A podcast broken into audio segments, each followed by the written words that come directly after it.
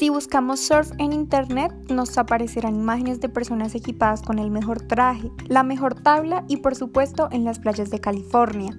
Si le preguntamos acerca del surf, a la mayoría de personas van a tener esta imagen en su mente, jamás de una persona con discapacidad practicándolo, y menos en Colombia, en un país pobre. Sin embargo, quiero hablarles de Freddy Marimón, un niño de 13 años que logró dominar estas imponentes olas de las playas de California, ganando dos medallas de oro en una competencia internacional de surf. Pero ¿qué lo hace especial? Que para poder dominar las olas en California entrenó constantemente, una y otra vez, en las playas de su natal Cartagena, Colombia.